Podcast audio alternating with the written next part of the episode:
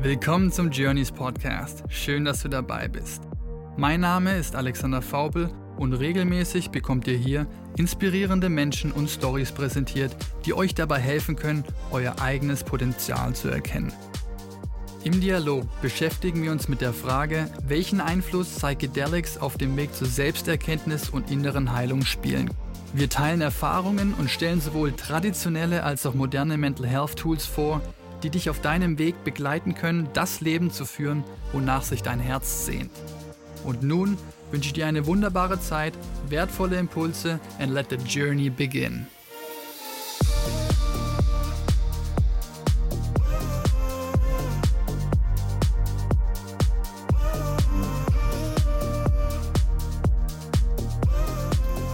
Im heutigen Gespräch dreht sich alles um das Thema Schmerz und Leid.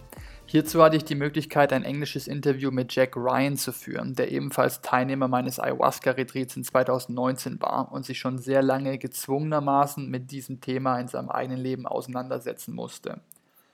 Jack leidet schon sehr lange unter chronischer Müdigkeit, die zur größten Belastung in seinem Leben zählt. Aufgrund dessen hat er einen Weg für sich gesucht, mit dem damit einhergehenden Schmerz besser umzugehen und hat jahrelang diverse spirituelle Praktiken aufgesucht, und unter anderem in Indien versucht, von buddhistischen Lehrmeistern so viel wie möglich über unser Bewusstsein zu lernen.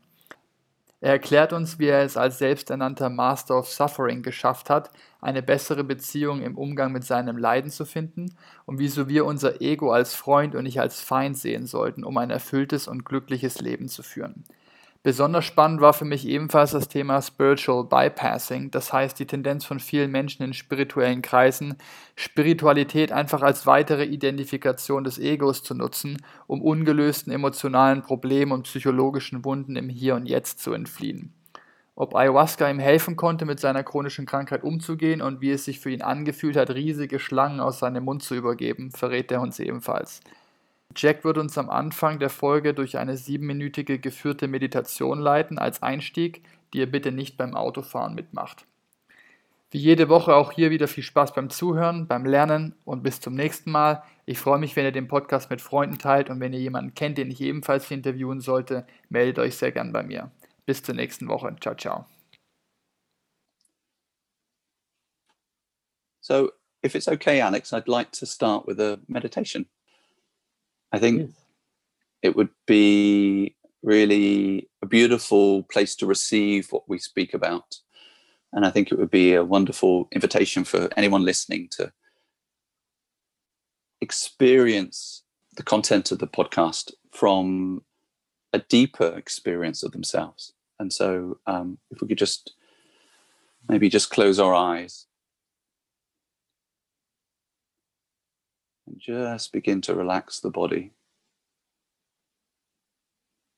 Just bring our attention to anywhere that feels a little bit tight or unrelaxed.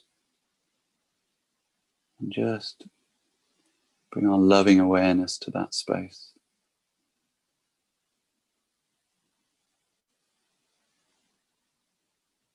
And just allow it to relax.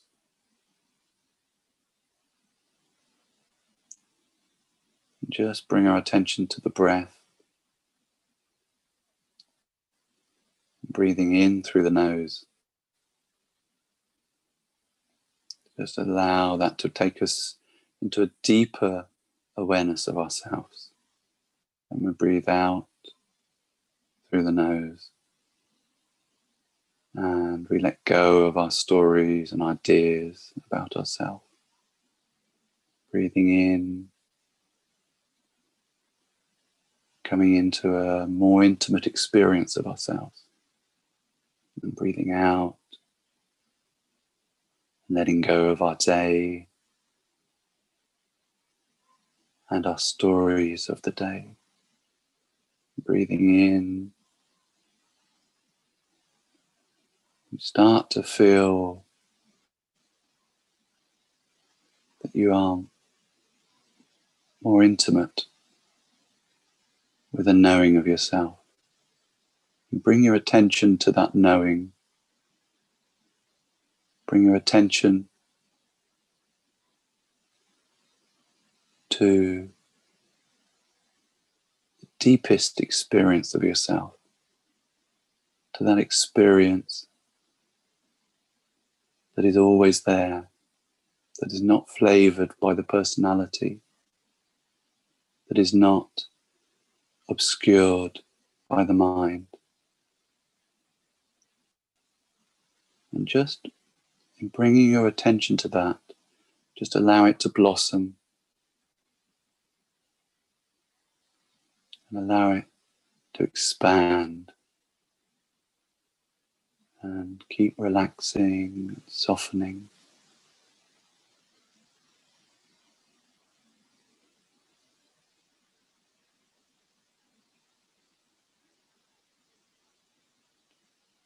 And keep allowing your breath to guide you back into that place until the experience of the world starts to dissolve and loosen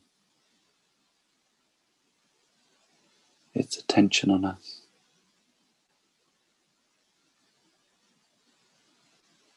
And this is a deeper experience of being you.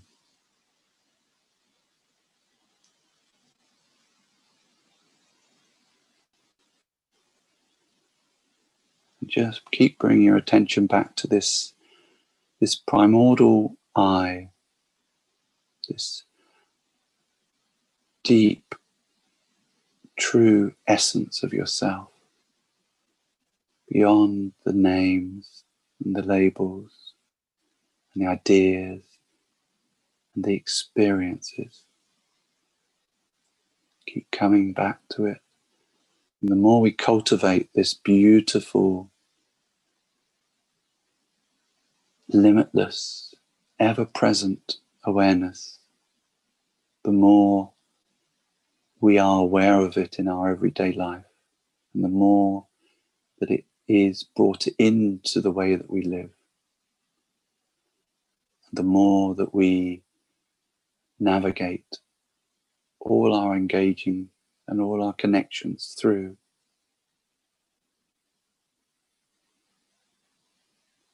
And over time, this will begin to bless your experiences and the tenderness and the intimacy of yourself. You begin to realize is entirely what your experience of the world is made up of.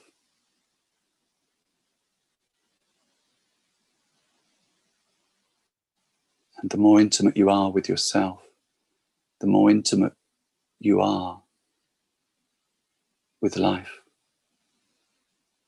And that is perhaps the greatest journey known to humanity is the deep, intimate recognition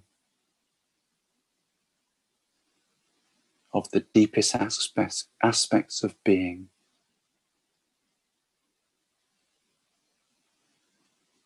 And as you relax your attention to this practice, it is always here, always now. And it is always something we can turn to, to root us in a sense of well being and a sense of connection. And so, as we start the podcast,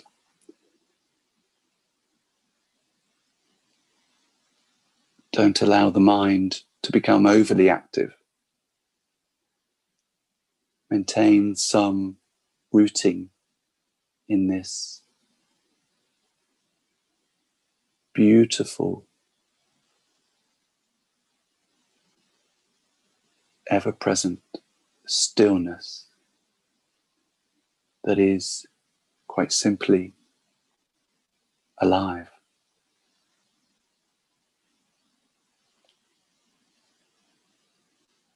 And your experience of everything will be so much richer.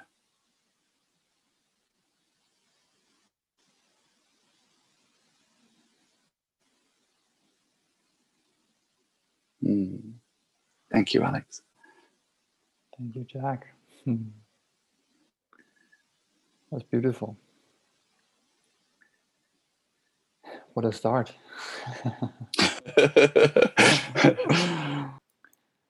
so, how does pain come into this equation? The pain is the messenger of love. It's bringing us back to our self love. Hmm. And uh, it's there's a bumpy road sometimes. well, you can talk about bumpy roads. I know you can, and uh, that's actually a good a good thing. I remember that next to that I adore your laughter, which is the funniest thing in the world. Uh, please never stop laughing. exactly. I remember your your especially your face and the way you looked after the ceremonies when we met at that Maloka the, thing. The dining hall, yeah. The dining hall thing, and then we just laid in that the, the corner and the hammock go like on that couch thing, and then I looked at you and your face said everything. you didn't have to say anything. It was like he is done for tonight, right? Um, oh, I watched my videos, my video diaries from um, the jungle today, and I can't believe how beaten up I was from it by I was the after the first ceremony, especially. It got better and better, but after the first ceremony, I was absolutely in pieces. I really was completely spent. Well, I could see, I could read it from your face. But what is it?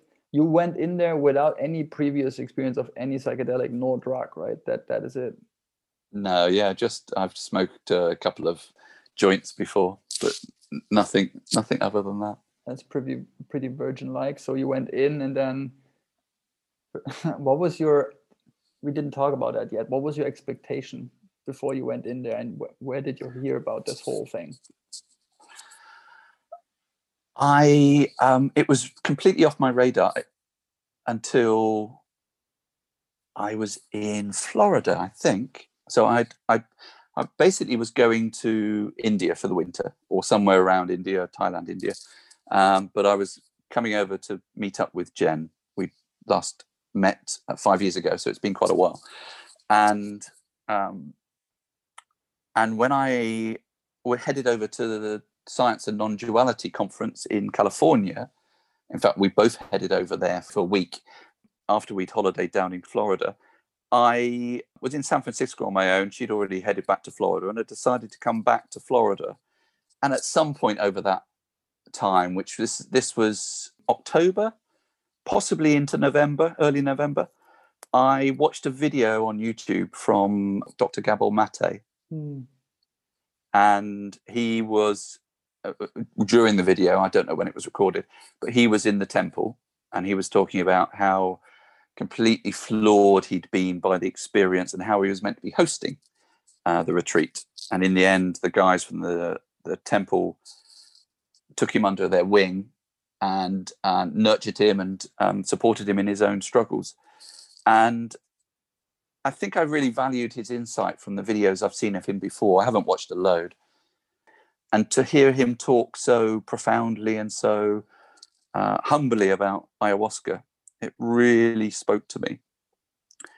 And in that moment, uh, destiny was changed or destiny was was revealed and I went on the website, booked a place. It was fully booked. And so I was on the reserve list. And I, I said, okay, I'm going down to Peru anyway, because I could then come back to Florida. And my plan was to spend more time with Jen. And as I landed in Lima airport, literally turned my phone on and I had an email from the temple saying that there's been a cancellation and you're invited to apply for the position for, for the place that's available. And so i was yeah. And so i actually got a confirmation back before i got through customs. So before i actually landed officially in peruvian um, soil i had my place i think it must have been about th- uh, two weeks later. So i went i was heading down to cusco. I spent a week in lima and then i was heading down to cusco and then machu picchu and then um, it was pretty much the time to go up to the jungle after that Wow. I remember. So yeah, it was it felt very destined. So what was it in that video of Gabor? Because I watched the exact same video, which made me go there. But what was the reason Did why it? you? Yeah, yeah, yeah. I watched. I, I think it was linked on the, their website, and I Yeah, went through the reviews, and then I looked at his, and I was like, okay, now I'm going. Well, the reason that it attracted me, and I can't remember what the process was, but the reason that I was going, my expectation was to was to deal with the remnants of my fatigue that I'd been experiencing for 10 years or so. Um, and I'd worked through it in many different ways, very consciously, and um, and got to the point where I was living a relatively full life. Um, I would still have the effects of doing too much. I would still have struggles of working every day. So it was I, it was limiting, but much much better than it had been. And I just felt as though I, I don't remember what told me this or why I thought it, but I just had a sense of knowing that the energy that was stagnant, the the blocks that I had experienced, that I was experiencing, which I think came back to childhood and my birth, were out of my conscious reach. So I, I mm-hmm. needed to do something that was able to work beyond my own reach. And that's what I was thinking when I signed up to do my first psychedelic retreat. Wow. How bold of you! But you were to have, Oh, to have- naive, I think. naive maybe as well. How, but to have this awareness, you must have worked. I know you you went to India a lot. You you spent a lot of time in meditation and potentially other practices. So, what did you do beforehand to to get to that awareness that, that the fatigue might be some energy that's stagnant coming from childhood or birth even?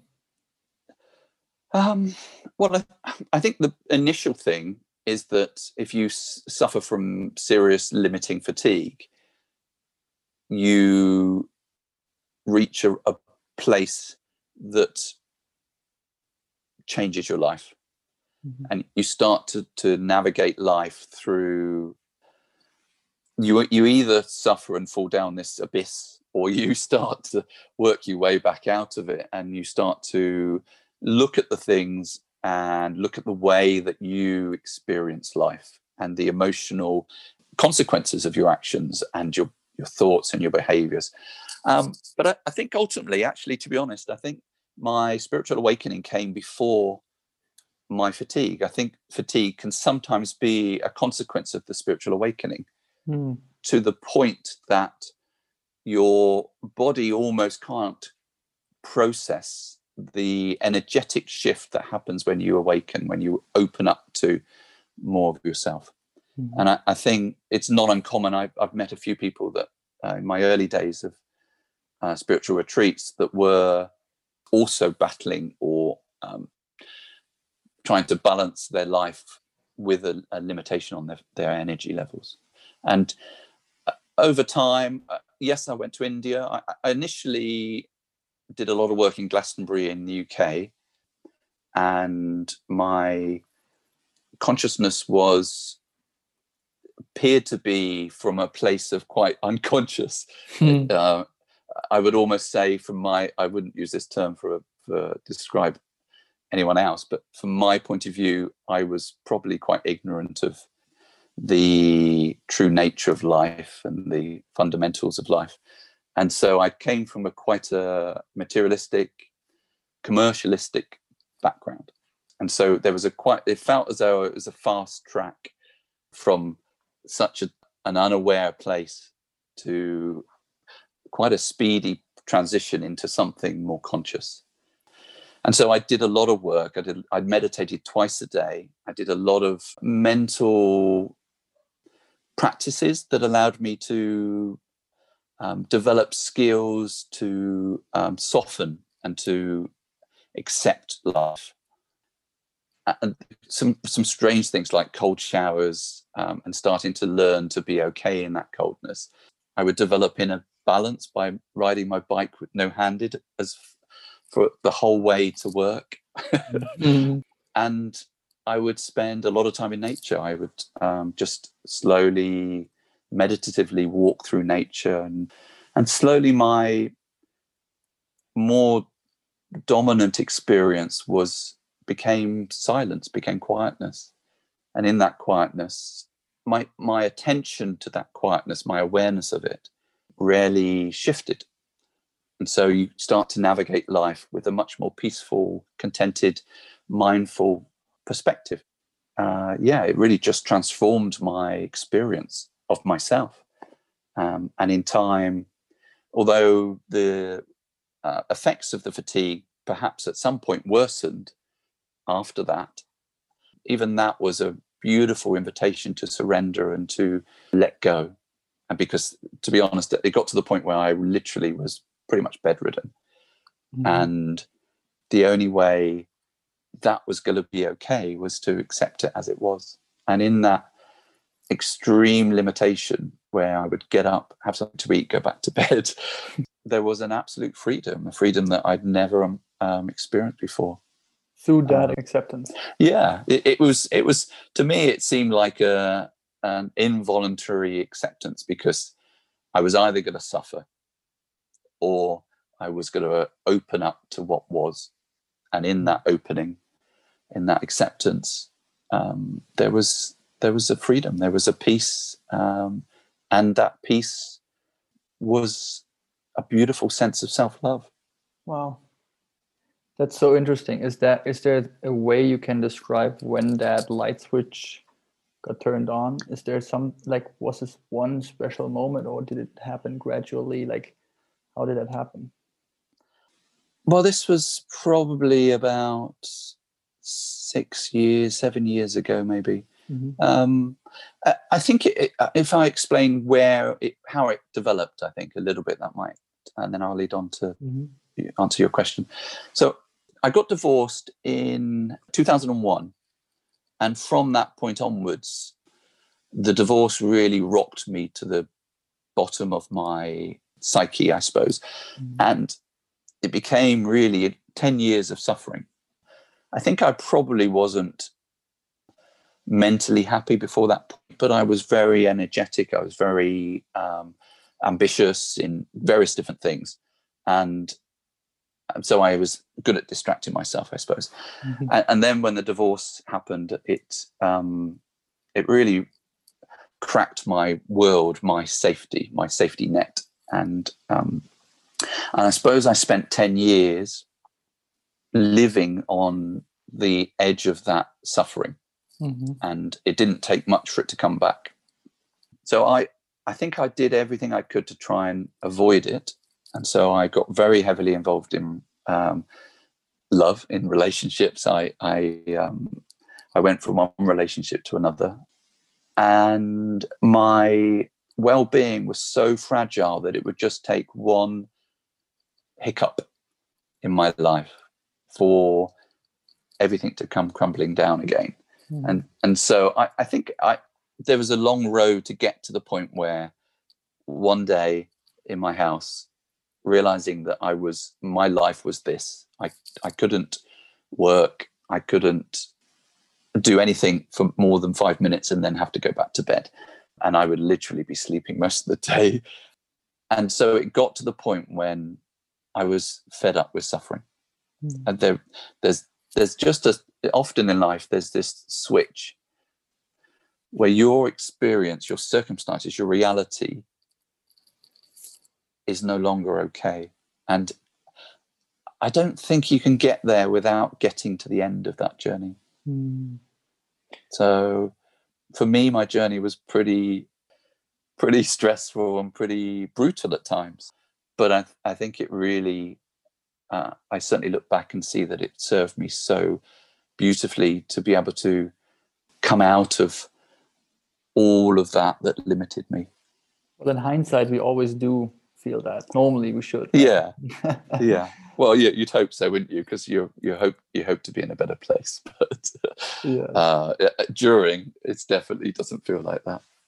But ten years of fatigue and suffering and all of this ups and downs and going from one relationship to the other and distracting yourself and then realizing just one little thing could just you know one hiccup that could just force you to break down again all of this and then divorce and those 10 years of let's call it suffering with all of your previous knowledge on material world you called it you were pretty ignorant of the fundamentals of life right? You had a pretty materialistic background and view on things. Um, if i remember correctly you you were running a, a, successful insurance business as well. Yes. Yeah i was. Uh, i one of my partners i my relationships were fairly i had a couple of seven year relationships so they weren't it wasn't quite as dramatic as i may have painted. Mm-hmm. But but also i traveled a lot in those relationships. They weren't always healthy. And one of my partners i met and she was on the spiritual path and it felt a little bit like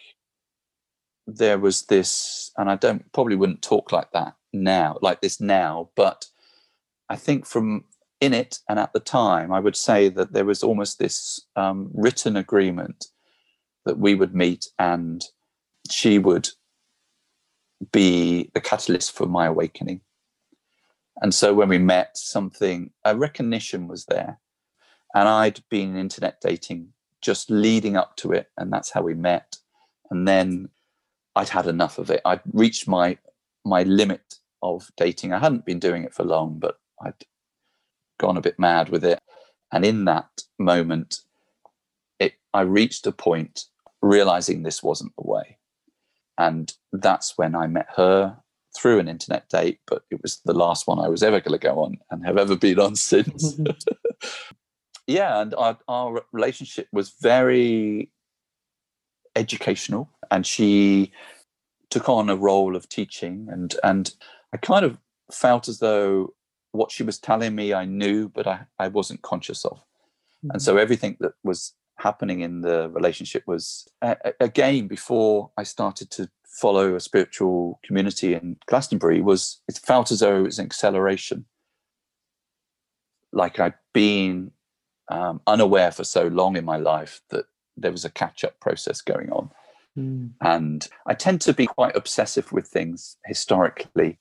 And so my new baby, my new mm-hmm. prized toy was spirituality, and so uh, yeah, I I was in it both feet, and uh, yeah, I was living every moment through a growing and a nurturing of new ideas and new concepts, and so that relationship came to an end. It was quite a traumatic relationship in terms of emotions. We I think we both gave everything we had, and in that we probably both reached a point of realizing that we were healthier and happier not together even though it was it was a, a quite a, a, strong connection as well. Mm-hmm. and so that was the beginning of the end of my suffering. The coming out of that relationship was probably two years before i then got to the point where i had suffered enough Mm. And my capacity to suffer was clearly mm. very, very nearly inexhaustible. So, um, yeah, it was, uh, I really just reached my limit. And my limit was, was, um, yeah, was, we're very flexible. and so uh, I think I traveled a lot through that process, and that served me tremendously in realizing and understanding my mind and realizing the the limitations that it imposes and the unreal reality that it creates and how we um, suffer because of it. Hmm. So this whole idea of altered states of consciousness or the whole concept of non-duality, non-dualism, all of those spiritual terms, those started then to come up in your life and you were like you said both feet in started to dig deeper into all of those new concepts and ideas and those then fast forward led you to iquitos at one point. Um, um, yeah it, it didn't it didn't become a non-dual thing for quite a while. My early spiritual experience didn't even use the term non-duality. It um, and i'm not keen on uh, labels because I think they um, they create a spiritual identity very mm-hmm. easily. But um, yeah, it it it became. I went to India. If I can just explain some of this, this is mm-hmm. interesting. I think I went to in I, I went on a vipassana retreat in the UK that was after I've left the spiritual community that I was in. And the Vipassana retreat was really quite amazing. I'd been meditating a lot anyway, but I'd reached a point at the end of the retreat is a 10 day silent retreat where you meditate for a big part of the day, at least an hour at a time. And you sit without moving. And it's quite torturous hmm. until you come through the other side and it starts to become very blissful and peaceful. And I remember coming to the end of that retreat and really feeling like the people around me were on their phones talking to uh, loved ones and just saying, "Oh, you'd never guess what I've done," mm-hmm. and I just had to escape all of that noise and that chatter and that mental activity. And I just really, I went up to the top field where I was, where the retreat was, set in beautiful part of the UK, uh, really rural and picturesque. And I just sat up there for as long as we were allowed to sit up there for the rest of the day, and and just really completely and utterly honored the silence that I was um, aware of. That the silence, that the chatter of my mind had been obscuring all my life, and in that moment, the silence was was truly acknowledged as something always here, never not here, but often obscured by the mind. So I met a guy on the end of the course uh, who had just been to Tiruvannamalai, which is a town in southern India, and I'd actually connected the dots because before I went into the retreat, I'd started to become aware of uh, an Indian guru from the 19, early 19th century or early 20th century, sorry, called Ramana Maharshi, who is probably the Satguru, the main guru of all non-dual teachings. Um, the very few people that don't come through his his influence in some way. And I remember thinking, he lived in a, a small town called Tiruvannamalai, and uh, the town was famous for a really amazing temple, one of the biggest in India, and also for uh, a, a, sacred mountain called Arunachala, which is a mountain that is meant to be, and I, I use this lightly, but in terms of Indian beliefs, it's meant to be Shiva reincarnated. And I was actually much more interested in the mountain. I heard, I uh, watched a video about the mountain being a nine mile radius and people walk around there to gain enlightenment. And I was, I felt as though I was on the cusp of something. I, my awareness and my reality had shifted unrecognizably from where I was probably a year before. And I was, um, I could taste something fundamentally beautiful that I was, I was touching, but it was coming and going. And so it felt as though Arunachala was talking to me and I felt inspired to go there. So I went to India. I spent uh, a few months in India, but two weeks in Tiruvannamalai at his ashram, which is still uh, inviting a huge number of Western uh, pilgrims. I certainly came back from India very different again, very much rooted more in my sense of myself. And that rooting was very um, unshakable. It, it, started to become, it started to bless the whole of, of existence or the whole of my experience of life. Mm-hmm. Um, and it was about three months later, I sat on my bed at home. I think I was reading his book that had been written by David Godman uh, called Be As You Are, I think it is. And something just clicked and I kind of had a, a, a flavor of him being there talking to me. Um, and I describe that lightly, but it felt very real at the time. And it, I, I went beyond and knew myself beyond the concept of time. Mm. And I think that's probably the biggest shift that has occurred in the last 10 years.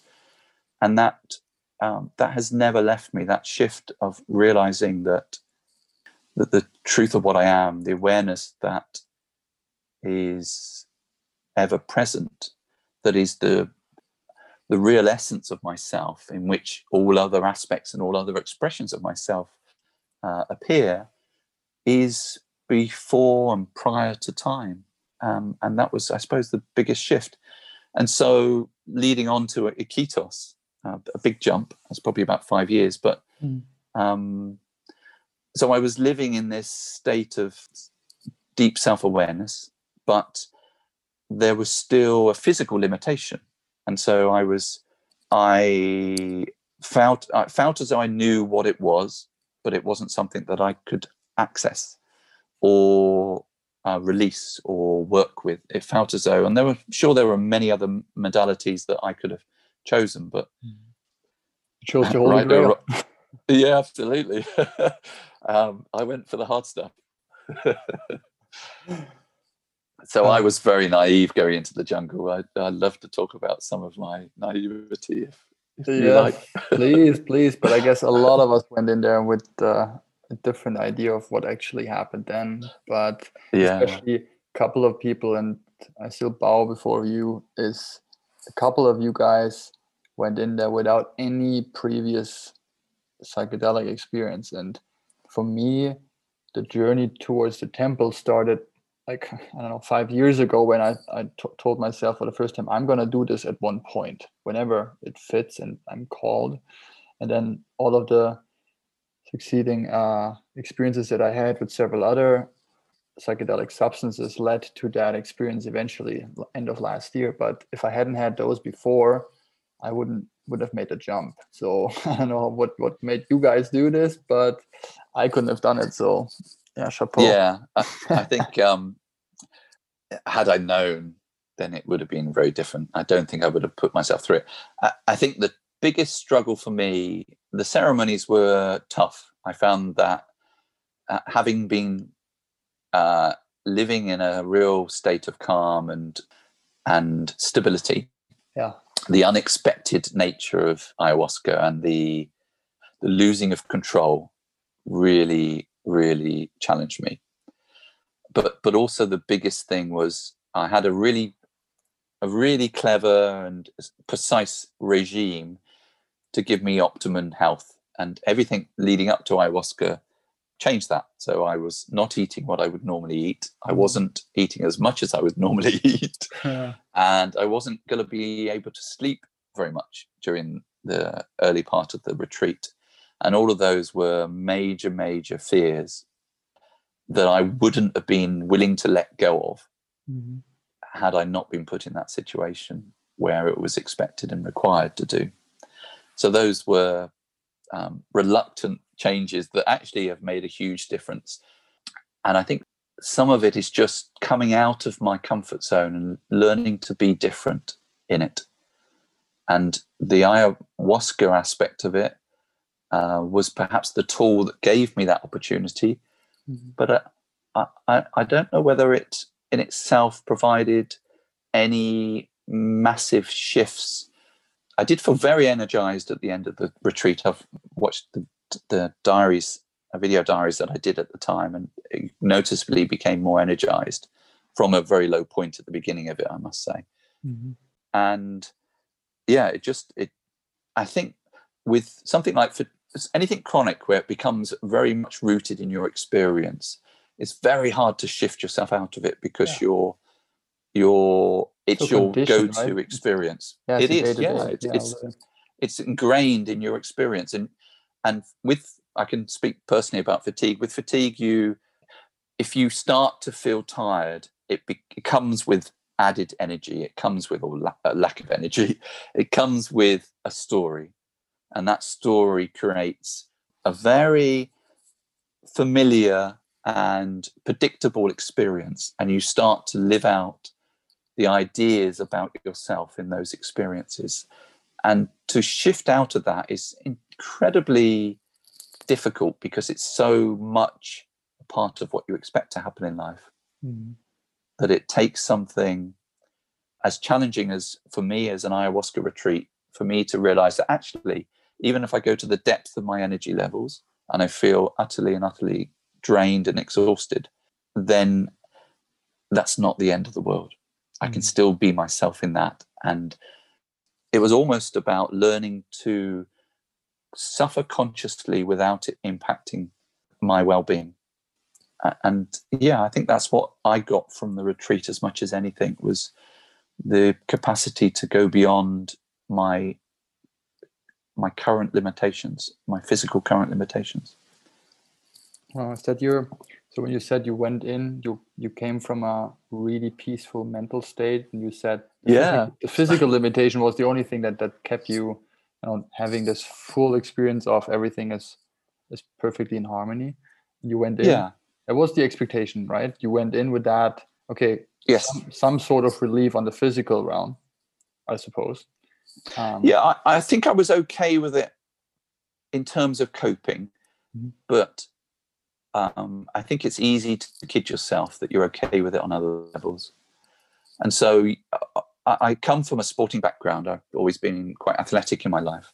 And so to not have that capacity took away a big part of me. And that served its purpose in many ways to be to go beyond my sense of identity or my limitations of identity. But it but it yeah, if I'm honest, it was there was also a part of me that was tortured by it because I really wanted to be able to go for a walk and not feel like I need to go to bed for two days afterwards. Mm-hmm. So I'd gone past that point when it came to the jungle. But yes, that that's I wanted to be able to live a fully healthy embodied life. And that that was my main drive. If you say that the main part you took out of it was basically being able to suffer consciously without kind of impacting your well-being was there something shown to you that helped you understand the root cause of that fatigue? You said it might have come from childhood trauma or birth even? Not during the ceremony. I think i already knew. I, I was born with a cord around my neck.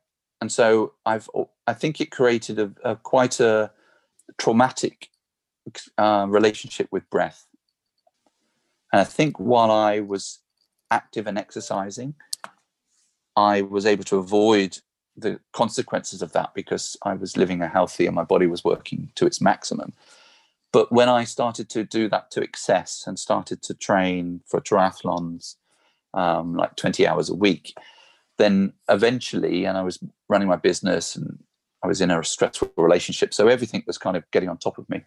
And I just reached my ceiling and uh, I kind of had a meltdown, I suppose. Mm-hmm. And part of that meltdown was to um, awaken to something else in me. But I think that one thing about being able to live with your suffering consciously is that within time, as you're applying that conscious awareness of something, it does begin to shift. You're not you're not fueling it. You're not identified by it. You're not being defined by it as much. And and so when the energy stops going to it to the same degree that that a sufferer or a victim of chronic something lives in, then it does start to release itself and it does start to work through. And over time, it's not just about living, being able to live with your suffering, it's about that suffering being healed. Mm-hmm. Yeah, and uh, the healing starts to uh, integrate what what the the our suffering in life is is what is what feels disconnected and separate from love and so when you start to love it and allow it as you say then it yeah it starts to uh, transform and trans transcend its own limitations and it starts to become part of the beauty of life and flow more freely and and go beyond its own limitations well eventually one could say that all suffering in life is just attachment, but attachment to anything. If you're talk, talking about chronic diseases, in your case, fatigue, could you explain?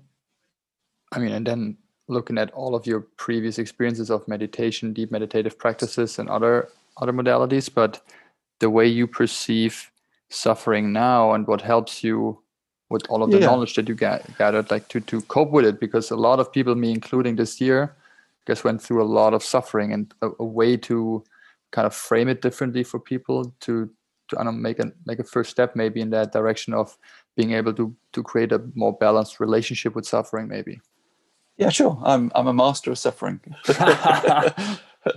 Um, so yes, yeah, it's it is it is um, it isn't easy. Um, suffering is a big part of a lot of people's lives, and let me just sorry, I'm just gonna spend a, a second just to uh, allow your question to land, so I can mm, speak from true. there. Mm-hmm. Feel the pain.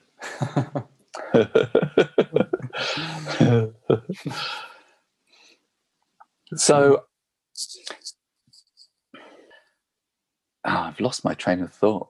Can you just ask the question again? Yes, like uh, the the way you would explain to someone your relationship to suffering, how that evolved now, and how that helps you now cope with it. Like, uh, you know, just this is just a concept. The idea of suffering is just it's not me it's something that i'm attached to and i, I want to let go yeah. so you know i find a way to perceive it differently like what is your current approach to suffering then i think attachment is part of the equation. I don't think it explains and resolves everything. Mm-hmm. so i think there is a degree of suffering in life. I think if you live your life fully it's very easy in spiritual circles to become aloof and removed from suffering. Um, but you live in a non-dual trance almost where the ego starts to avoid living avoid being embodied mm-hmm. and so you start to live in this airy fairy world of spirituality and you uh, you very masterfully um, and skillfully avoid suffering by um, becoming the nothing. I am um, just my awareness. I'm not my suffering. And so I don't think you can escape suffering. I think you really need to face it and you need to live it.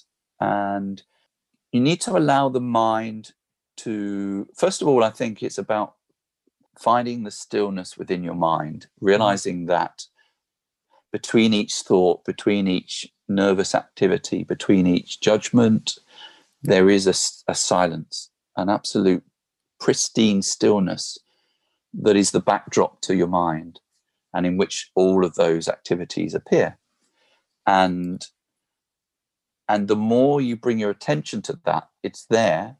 You can't deny it. It is so every between every word if we slow the words down there is a clear gap between what's happening.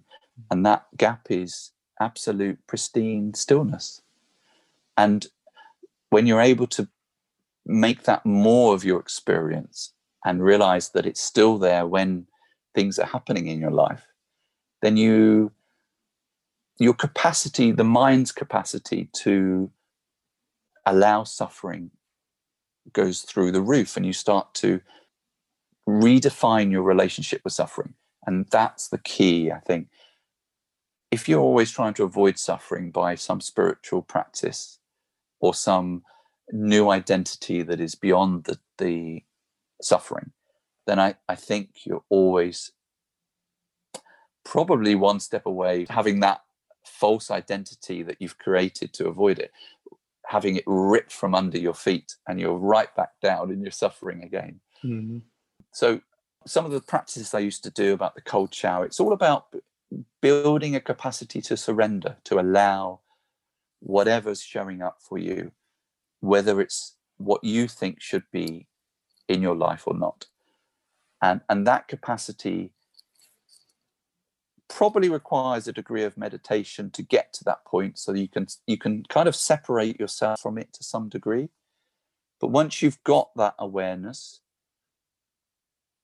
of it and you're not necessarily quite so sucked into it then you can you have the the possibility the option the invitation to be in it but not be entirely misshaped and mm-hmm. yeah and identified by it it's it's a very subtle balance between not becoming consumed by the suffering because I think there's always suffering in life. I've recently finished a relationship that I was in, or we relationship is finished, and it was incredibly painful and deep sense of loss. And I, I think when you love somebody and when you, you commit to somebody and you make them, uh, you hope that they will be part of your life going forward. And those are beautiful human qualities and beautiful human experiences and emotions. But when it comes to an end, all of those commitments that you've made need to unravel. And that's painful because you are losing a deep part of the love that's reflected back to you in the world. But it isn't so you I don't think you'll ever be free of suffering. I think that's a, a really yeah, a really unhelpful understand um, idea about spirituality and one that I know very well. And I lived in that state of denying suffering for probably three years, where I was literally in this moved sense of myself and nothing touched me. But it wasn't good for my relationships in terms of all family relationships and, and love relationships. And it wasn't good for my being part of the world. And so you do you can never escape your suffering. You need to face it at some point yes. It's got your name on it. he wants to date you. Yes, let's go. Yeah, absolutely.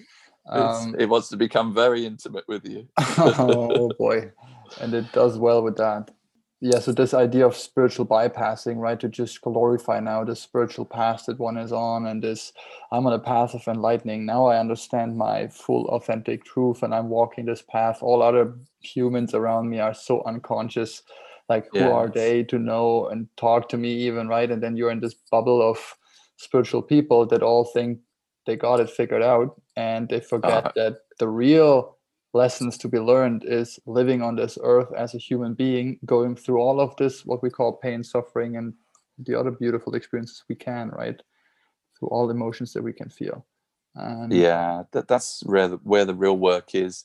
And to be honest, I think your spiritual practice really only starts once you come out of your your ideas of about spirituality and about enlightenment, and only mm. when you give up on the holy grail, yes, do you really start to live your authentic, brave, honest, and real life. With the focus on the day by day the ups and yeah. downs, the the fears, the worries, the pain, the love, the whole the whole spectrum of of everything that we call existence, right? Yeah. Can you still love what you don't want in your life? Mm-hmm. Um, yeah. Can you can you embrace it? Can you stand in the fire and still be open? Can you still be willing to love life? when it's really kicking you. yes, and uh, it's funny. I think ayahuasca treats you that. As, yeah, I just t- wanted to, teaches you that a lot. So just wanted to make that that point. There's a cool meme that I remember, which is kind of a a person standing on a cliff, and there's a huge, massive hand that kicks that person in the butt, and yeah. it says ayahuasca with the, the hand that kicks the person. And then there's another hand that catches it the person down on the bottom of the rock also saying ayahuasca. So it's kind of this i kick you in the butt but i love you and you're safe. And this yeah. this was exactly my experience those two weeks. So the idea that i got taught there is this whole acceptance of everything that is the way it is it's perfect right? The painful lessons that that had to be there for you to learn grow change and become the version of yourself that you are in this moment and this will continue forever until the day you die and leave this plane. And it is beautiful the way it is. But my question to you since you're the master of suffering what a title um, absolutely is, yeah. is um, and i've struggled this year a lot with that actually myself is this this balance that you mentioned of you know not being consumed by the suffering and balance it out on the other spectrum where you focus on gratitude and positivity and affirmations and I'm, I'm determined to create my own life and i'm i'm going i'm finally walking on my path and doing all of those things. So the question to you then is what is the is there a right percentage? Is there you know the right way to do it or, or wrong way to do it for me personally i feel if I'm in a state where I'm really I'm I'm like you in that sense. I tackle everything head on and if I feel okay, there's pain coming and suffering, that I'm all then I'm all in. I'm like, all right, show me. And not just in the temple in ayahuasca where I asked basically, show me my biggest fear, and people were like, Are you sure you want to ask this? Yes, I'm I want to know. I know I can die, right? I just want to know. Just bring me to the bottom of the whole thing. And now here as well, and the whole year over the course of this year, I tried to really face all of those fears and the suffering in itself. But now sometimes it feels like it totally consumes me in a way where I can't not tackle it. It's it's it's like it's ever present, it feels like. And since I'm so much more open and sensitive and more aware of what's going on in my body and emotions and just the overall experience that I have, it's really yeah. hard for me to not feel it or to not look at it beforehand like let's say four or five years ago that was my mode of being just press it away you you mentioned you you just jump into another relationship you distract yourself with love with alcohol with parties whatever people use and choose as their distraction um, yeah. toy that was easy for me then or work is a common one and uh, now it's really hard for me to not to do this i can't actually it, it feels like i'm lying to myself if i don't listen to this it's mostly bodily symptoms, right? I feel a pressure, an itching, or something like mostly pressure in the chest, solar plexus, or the heart to not go in there. And then if I go in there, it could turn into like a three hour long session of feeling emotions, crying and shouting and like all of this, or just a really short one. But it happens constantly, it feels like. So, what's the right balance, do you feel? There's a, a non dual teacher that I spent some time listening to and reading some of his books called Rupert Spira. Um, and his definition of, I think he would probably say his definition of being absolutely awesomely okay with something, he may not use that term, is can you imagine being with this experience forever and never wanting it to go? So I don't know whether I don't know whether it can be also a bit of a an unhelpful process if you try and work with something too consciously. Mm-hmm. Because I think it sows the seed that it's not okay. It's something that needs to be fixed, right? It's nothing. Yeah. Yeah. And that's true. But I think it also, uh, these things are so layered. So I, I would, now that I'm more honest with myself and I'm more embodied and integrated with my human experience, I realize that I'm pretty broken. Fragile. That or that yeah, that although I live in a state of calm and a state of well-being, there are so many things that that I can feel playing out in my experience still that are part of my makeup. I don't know whether they'll ever go. I don't know whether they will just find new vehicles to express themselves. And I think I'm okay with that. That it feels as though that I'm not trying to fix myself anymore. And that actually what what has come in its place is a sense of self-love. Not overtly, just a sense of self-acceptance, maybe it would be a better word. So my mind has changed its script and it now operates from a kinder, more compassionate, more understanding script that I am fallible, that I am fragile, that I am human, and that I can get hurt and that I can get triggered and that that I'm okay with that.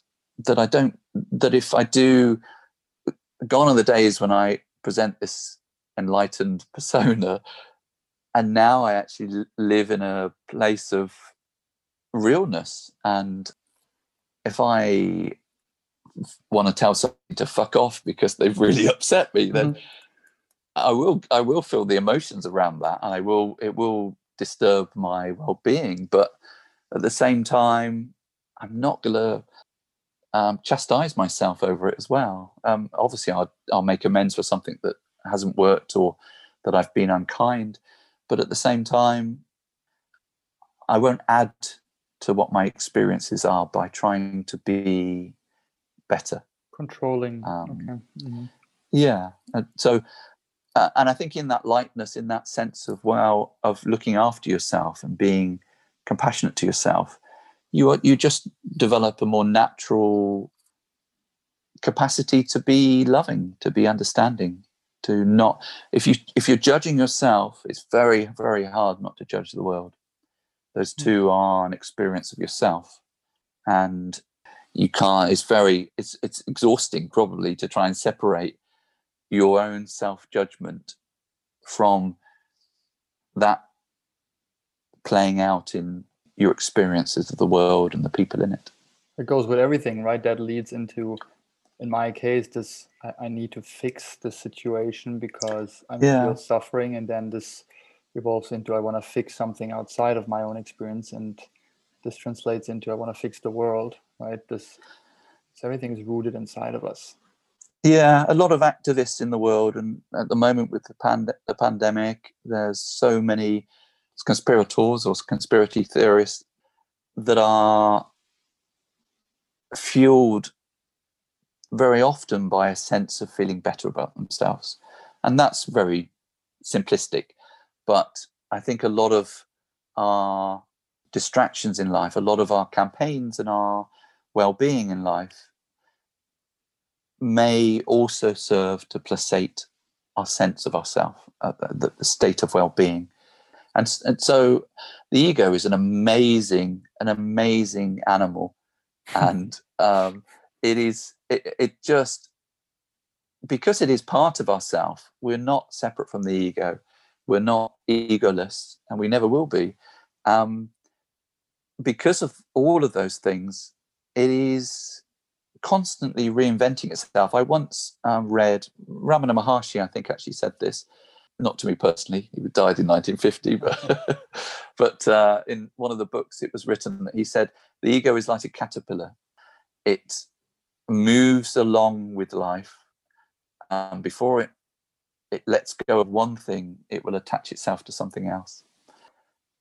I think that's a great analogy. It really gives you a very clear picture of of how elusive the idea of managing your ego is, because um, life's not like that. Such a sneaky little bitch sometimes. It's, it's, it's a green, furry, fuzzy, very big legged. when when you're never, not expecting it, it comes back in the back door entrance. Oh, That's it does. It does. Which is why you've got to treat it with with uh, humility and with humor because, um, it, yeah, it, you're never gonna get it. You're never gonna get it, and that's the fun of living. Yeah. Is the is the the fact that we uh, we're not perfect, and when we realize that that that is perfect, then that's where the the real sweet spot in life is. I think that is it. And this, this... I'll let you know when I get there. yes, please, Mister Suffering, um, yeah. the doctor of suffering. Um, doctor. the experience that one can have on a psychedelic like ayahuasca or yes. LSD or mushrooms is this potential experience of a of a deflated ego potentially got leading up to like this ego death quote unquote experience right where you just don't have this identification with it anymore for short Ooh, period of time. Great question. Um yeah. well and this just just to finish that off is this for for me that is just this a little sneak peek into what can be but then the understanding of okay you coming back to day-to-day life and then you have to realize that the ego death part it's not something that you you're gonna have and you're gonna experience daily con- constantly. It will be there but just to to have grasped the idea of how life could be without the identification of all of those ego things and then being okay with it coming back and losing a little bit the, the, the intensity of that identification i think that helps me personally at least a lot with this what you what you say is just take it with humility and and treat it with humor, it, it's sometimes really hard if it kicks your butt every day, right? Yeah, yeah. There's a limit to that, isn't there? Um, uh, yeah, I guess yes, it could. but I don't think it would be. I think it's it's as you've described. It's a is an insight into the a deeper experience of yourself. I, I think ayahuasca and everything that it reveals is is all a reflection of yourself. And I think to put it on a pedestal and imagine it's going to be the answer to your to your search for happiness, which is ultimately what we're all searching for in life. Mm. The sense of fullness, the sense of I'm okay as myself. And you, we get that in all sorts of ways in material success, in uh, distractions, in uh, in love. And I so ayahuasca, I think, really can provide that. Yes, it can provide that free experience of ourselves where the ego is not overly active. Not in the driver's I still, seat. Yeah. Yeah, that beautifully said is not in the driver's seat. So I think it's still very much part of the equation, and I think you you are still navigating the experience of ayahuasca with the involvement of the ego, whether that's in the ceremony, probably not to, as much, It's definitely. I, I, my ceremonies were very different. My my ceremonies were about puking up serpents and um, and the the bed that I was on being shifted across the room sideways in my experience. And so yeah, I was removing deep, deep trauma and and when I watched the video today, that uh, one of the videos, I, I really hadn't remembered much about the ceremony, but looking back, it was really traumatic being in it, but, but it was releasing so much trauma. So I think I came from it in a, in a different way. And I don't think I was looking to work with my ego. I was just looking to work with those blocked traumas that I couldn't access, which mm-hmm. is what I explained earlier. But I know that some people in the, the jungle, in the, the retreat we were on, definitely experienced the death of the ego. But I think it's a symbolic thing. And I, I, it, yes, it brings a very different reality to your experience of life. But I wouldn't imagine that that is something that in and other than in very few people is entirely maintained and unshakable so i think life steps back in and we relate to other people unless you'd want to live as a hermit in an ayahuasca retreat no, I think you will always yeah, the, the case right and if the, the timothy leary and, and ram dass the early pioneers of that psychedelic yeah. wave when they interview one one of them Ram Dass said when they had an experience of three weeks of taking LSD every four hours for two weeks in a row, and then eventually he said to the audience, "said And guess what? We still came down. It's it's always the same thing, right? Okay, now come oh. back and integrate what you learned to this real life experience.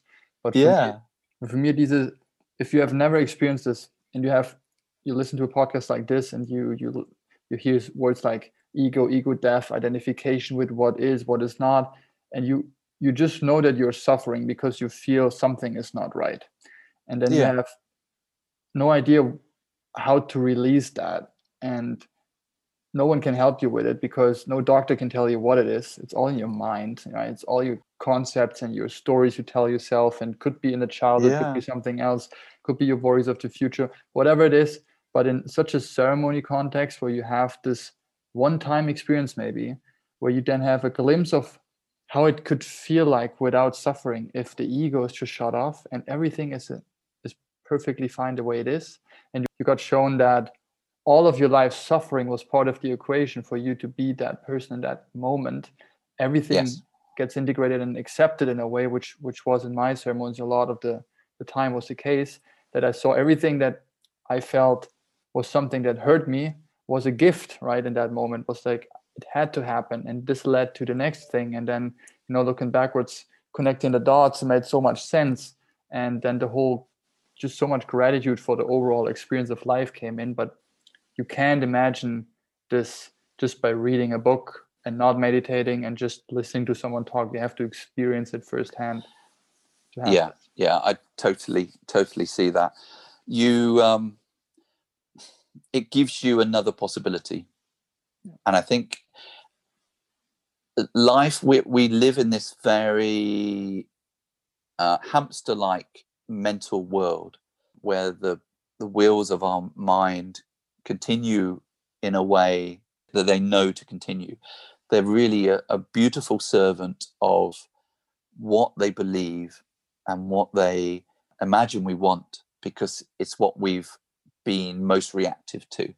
And so when we live in a world of suffering or we become overconsumed by our um, the negative actions of the mind, whether that's through mental health, through our outlook on life, our pessimisticness, or um, anything that our mind either reduces our sense of well-being or acts as a, some sort of a, quiet negative voice in some way, then that is a, a, a very self-fulfilling experience. And mm-hmm. so ayahuasca definitely, definitely can give you the clear understanding that you are not your thoughts and you are not your identity that your mind has created. You're not entirely that. And so it gives you the possibility to be it differently. And that is huge. That is, without doubt, has the capacity to change our entire life so that we're then navigating and processing our suffering from a conscious place.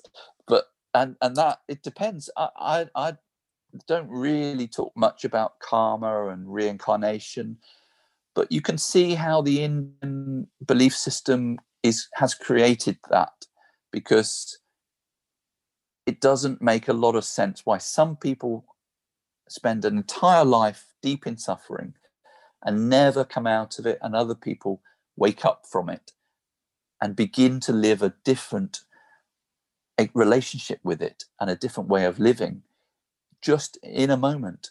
How, mm. that the writing, the destiny of life, you can totally understand how the Indian philosophy makes clear sense of life when you when you start to see life from the kinder, more connected side of it. Yes, well put. Mr. Suffering. I can't believe I'm talking so much. Sorry if I'm... I do, I do. Um, but that's a perfect closing of that first interview, I think. Um, with the last question that I always ask is if you had the chance to give yourself one recommendation before your first ayahuasca ceremony, what would that be? oh goodness. Um, you mean other than don't do it? um, Be ready for the snakes. Yeah. Uh, it really did feel like my whole mouth was uh, expanding to to release this gigantic serpent that was my yeah it was freaky as anything um i don't know alex i really don't know what would i advise myself? Uh, I don't think I would want to, to be honest. I think if I had any better understanding of it or any different uh, approach to it, I wouldn't be. I wouldn't have been influenced the way that I was. Um, mm. So I think, even though it was brutal, and even though I'm not sure I would do it again, for me personally, I I think it was perfect. And so yeah, there's a lot of great gratitude and gratefulness. And I think I don't know whether I honored it properly afterwards. And I think that might be um, something that I would do differently perhaps afterwards. Mm. Is realize how sacred and of course you, you, probably remember I banged my head the day after we came out of this the, the retreat in Iowa in um, Iquitos, and and after everybody had left the town, apart from a couple of people, I started uh, tripping one night, and that was a really um, freaky experience in the middle of a Peruvian hospital. So I yeah, I think it would be like this is serious shit. you really need to honor the work that's been done. And and it wasn't intentional and I didn't mean to bang my head, but uh, maybe that reflected some something that was going on in my psyche mm. at the time that didn't truly value it. I don't know. I, I didn't feel like that. I did feel like something pretty significant had shifted towards the end of the retreat. Hmm. Um, and I still feel as though it's working. No, I, I still feel as though no. it's playing its magic and the seed that was sown in me has at times been quite challenging and I've had uh, lots of life changes since I came out of the jungle. Um, lots of things that have been have crumbled, and it actually feels as though so many things in my life are falling apart and clearing away to the point that I'm almost living a life without anything monetary. I'm living with family. Um, I'm not working all of those things feel as though, and those things feel as though they're they're kind of out of reach in many ways. And I think ayahuasca is the means by which that life has started to unravel those things that are not authentically and and truly honoring me. Mm. Um, and, and I was aware that that was the case before I traveled to America and then down to Peru. That that was the journey. I had this huge heart opening, uh, probably July or August last year, and I knew that I couldn't fit in my. And these things are so layered, and I kind of experienced this before in the past. And I, I just was very, very aware that I'd woken to something in me that couldn't be contained in the life that I had. So the next morning, I I gave up my job, and I knew that I was going to go off and live a life that that spoke to my my heart, and and I I I think in many ways, although I've been living a very loving life since the jungle, that has got lost a little bit, and I'm probably coming back to the place where I'm being invited to live that life again Mm-hmm. I have no idea how it will look, but yeah, I think I think it's very simply to honor the sacredness, sacredness yes, mm-hmm. exactly, the sacredness of the modality that we found ourselves in. That's a good one. That's a definite good one. And the fatigue and your energy blockages, did they shift?